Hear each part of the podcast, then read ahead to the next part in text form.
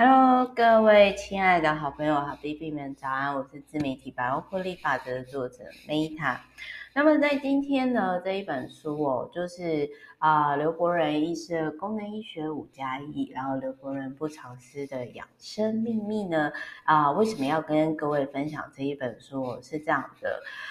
就从二零二零到二零二一，还有二零二二，包含我，因为我就是被那个网络不实的谣言，然后网络霸凌嘛，然后那个就是我的朋友呢，要么就是我就去参加我朋友还是亲人的告别式，然后要么就是说，哎，离婚的离婚，车祸的车祸。然后我周遭呢，仿佛就是很像那我在玩桌游的那种团体秘境哦，就是纷纷的业力引爆，你知道吗？然后那个时候，其实我其实就在思考，包含比如说一直到最近啊，就是我的合作厂商啊，我真的跟他就是就是因为我我蛮麻吉的，然后我就啊，我也很心疼他，就是他的。怎么讲？就是要去动手术这样子。那然后包含就是在我去参加年纪比我小朋友的告别式的时候呢，其实我就是我以前我就我相信可能不是只有我啦，就是这两年快两年的过程当中，一定很多人的心境啊，就是因为这个大环境的团体逆境，然后也跟我一样啊，就是。会有一些些小小的转变或者是改变吧，我的感觉啦，就是我至少我真的是看到了不一样的世界。那包含比如说我在录这一集的时候，我就看到陶子姐她在她的那个直播上面就有讲说，就是因为她最近就是也有一些合作事业收起来了，那她就是也有讲说好生气哦，就是这疫情让人家就是想要就是。不，呃，不想就是就这样，想要多努力一点的人，但是到最后好像你躺平，什么都不做，好像还比较好的那个那个点。那当然我知道，就是陶子姐这个其实只是就是可能只是讲啊，她应该还是会有一些想法之类的。那不过呢，我自己我跟各位分享，就是不好意思，在讲这一本书之前，我我会提到 说为什么我会讲这本书。但是在这本书之前，我想跟大家分享是我为什么会想讲这一本书哦，就是因为呢，我我我其实就是说，像比如说我自己公司也超过五年，然后我那个时候呢，我就会觉得 啊，先喝喝个水，喝个水压压惊一下。不好意思，还叹气。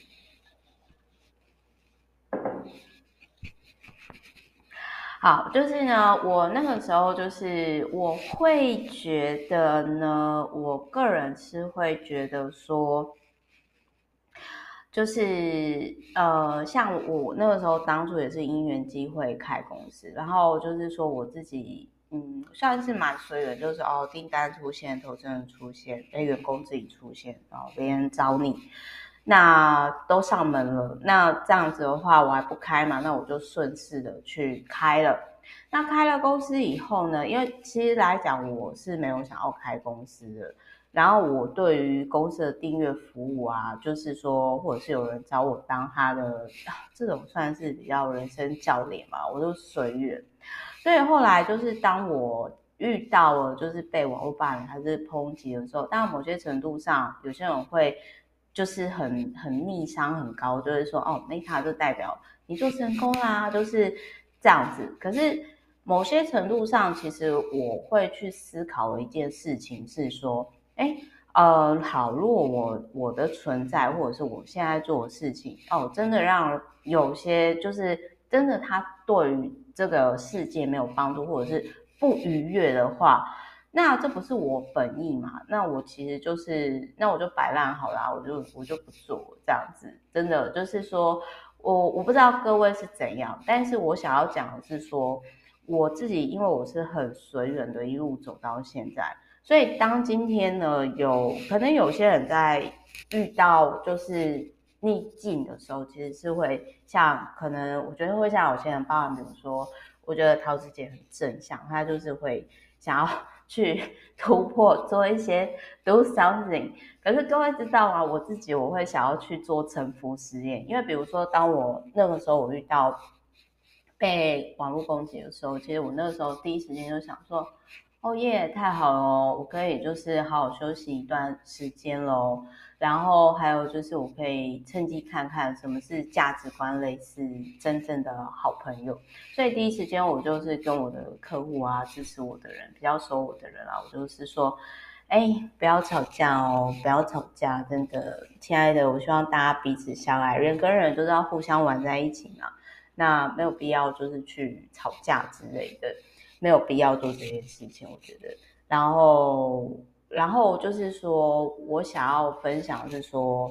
其实不管是逆境还是顺境哦，特别是在这种团体逆境啊，我觉得，嗯，它就很像我之前讲过的臣服实验一样，就是那个作者也是经历了一场非常不公平的很那种官司，有点类似说，就是像我自己遇到状况一样。然后我我其实就是会。觉得就是在不论是疫情，然后还是说就是你遇到一些状况，我觉得我们可以做的就是，我我不知道大家的想法是不是跟我一样，但是我自己是这样，就是我们可以好好照顾我们自己的身心灵的平衡的健康。那就是所以后来我就是就觉得说啊。那个我好像这超过五年，我真的超过五年，各位知道相信吗？我以前是世界各地到处跑的人嘞，像我最近因为实在是想旅行啊，馋得发慌，我就是在看以前，就是说天哪，我之前在开公司的时候，我是不是每年都嚷嚷我要我累死了，然后我要我要就是去好好旅行什么什么，我有多久没有好好的陪伴我，然后照顾我自己的心理健康？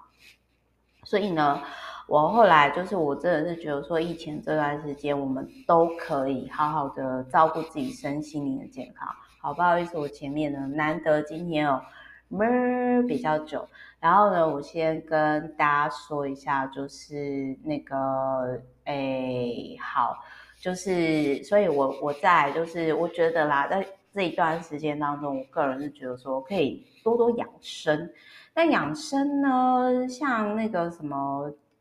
医生哦，刘伯仁不尝试的养生秘密嘛。那我觉得刘医师他的那个，嗯，怎么讲？我个人就觉得说他真的是，我蛮佩服他的自律的生活，然后也希望说，就是对于你们也会有一些帮助跟启发哦。刚刚前面不好意思，我就是有点闷，有点。闷有点久，好，我这边呢就是要开始回来讲一下。那因为会特别分享，也是因为刘医师他本身就有专业背景嘛，那讲这个我觉得会更有说服力。好，那第一个就是呢，他会有提到说，想好的转转变负面情绪。那如果你不知道怎么转变，负面情绪的话，你可以就我昨天分享的身体的秘密语言哦，各位可以打身体的 Podcast 上面打。身体的秘密语言，然后 Meta，那应该就是可以搜寻到，就是我所讲的这一本书了。然后另外我分享一下，从现在开始呢，我的 Podcast 就不会再有任何的音乐，因为我被剪片子碎碎念，他就真看不下去我乱搞，然后所以呢，就是就会恢复平常的原汁原味原声。好，那他在这里呢，就是。他有提到说，就是 想好的。那我我觉得这也是就是还蛮多男生的习惯，我觉得很好。像鹏鹏也是这样，就我男朋友。然后我真的是觉得说，你会成为你所想的，所以你告诉自己的身体的细胞的这些话都会成真哦哦。所以当你今天呢，你在用很恶毒的话去指责别人、批判别人的时候，其实你第一个伤害到的是自己。他在每天播一段疼爱自己的时间，比如不论是赤脚接地气啊、沙滩步行冥想啊，然后或者是泡澡啊、洗澡吃饭都可以。然后他就说大概是十五分钟啊。那我是真的觉得说十五分钟对我来讲，比如说我会觉得我说我现在录 podcast 也是播一段疼爱自己的时间，我自己是阅读哦。好，然后再来还有呢，就是吃甜食哦，累不累？吃甜食累不累呢？就是他这里有。提到就是我蛮佩服刘医生，就是反正他有讲说他一早起来他会喝温开水，然后搭配益生菌跟吃鱼油，然后就是呃还有就是排便的这个整个过程，如果有兴趣可以去看。那我比较就是跟他不一样，就是说呃因为我自己呢不太喜欢吃淀粉。但是刘医师他是早上会说他会就是跟他老婆都是吃馒头的，会蒸馒头那种人。那我我因为我只要吃淀粉，我就容易因为血糖的关系哦，然后就很想睡，所以我其实没有很喜欢吃淀粉。可是呢，我也因为这样，所以就是我本来气就不足，然后又因为这样饮食习惯，就气又越来越虚。所以，如果你跟我一样是气虚的，我反而是建议说，与其早上吃淀粉啊，就是我的中医是这样跟我讲，就是说可以晚上的时候吃一些些淀粉，因为吃完之后你就刚好想睡嘛，那它就不会影响到你生活。如果你不喜欢因为吃淀粉而想睡觉的话，哦，就是这个是额外话，提供给大家参考。然后我也是看到真人真事的电影《美味关系》呢，就是美国女子从后来变成喜欢做菜，然后就是变成名厨的真人真事了。那我心里就想说，嗯，但是这个前提也是啊，反正我觉得只要是身为美国人哦，就是你就是赢赢在很前面起跑线。为什么？因为你就是。自己印钞票嘛，然后全世界帮你买单，这是以投资角度观点啊。好，我们这边有点远了，我们再收回来。然后再来，身体排毒呢，从日常做起哦。就是他有提到说，空气品质差的时候不出门或戴口罩，这我蛮同意。就很像说，我不太喜欢去。虽然刘医师就是有提到说，世界是他的健身房，随时随地都可以运动，但是我也是。就是你可以看到有些人他为什么到晚年会得肺癌，就是通常这种人可能他去跑步的时候，其实他可能没有戴口罩。其实我觉得就是疫情的期间，然后如果你又是喜欢户外运动，我个人是觉得说戴着口罩运动可能是比较比较好的。然后再来，他还有提到说，就是。容易执行的运动，它 ATM 法则就是随时随地可以进行啊，定时啊，可可测量啊。那我会觉得说，再怎样，比如说一早起来你就开始运动，拉个筋，哪怕只有十分钟也好哦，这都是一个我觉得是一个很好的那个习惯，这样子就是反正有做都比没有做好。然后再来，刘医师他有提到说呢，就是。他都是尽可能的十一点睡觉，然后我晚一点我会再分享另外一本书哦，就是我真的是觉得说，嗯，像如果这些厉害的人过得好的人，他们都是哎，比如说睡觉前喝点美，像我自己有在喝美啦，但是我的确看到很多成功的人，他们都有共同生活习惯，那我就会想说好，那我要我要来做，然后我最佩服的呢是。刘医师他居然也是高雄人嘞，然后，然后他每天一定会跟爸妈问安，所以我看到这一本书的时候，其实我跟大家分享一件事情，我决定我现在开始，因为其实说实话，虽然我后来说我回台湾以后，我跟家人有比较和解，但是实际上来讲，我觉得。我并不是一个很孝顺的女儿，就是甚至有点反骨或离经叛道。所以我在看到这件事情的时候，我看到这个书的时候，其实我就跟跟我在海外的家人，然后以及就是我爸妈讲说，我说从现在开始，我会尽可能的，大概我觉得我可以做到的，应该是一个礼拜。就是问爱一次之类的吧，对，就是这个是我自己看完之后想要下的决定，就是他就有提到说，他通常都会是台湾晚上的时候，然后就是拨一通电话，然后去跟有点算是报告吧，这样子。然后这个是我我不知道各位跟家人感情好不好，但是如果你跟我一样是曾经跟家人感情不好的人，那我真的诚恳的建议你哦，就是可以呃，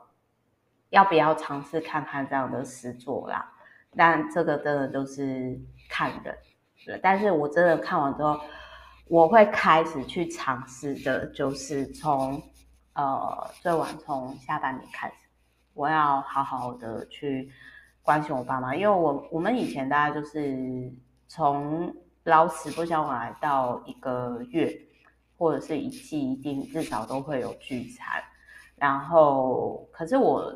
没有，真的，我真的很无法天天跟他沟通。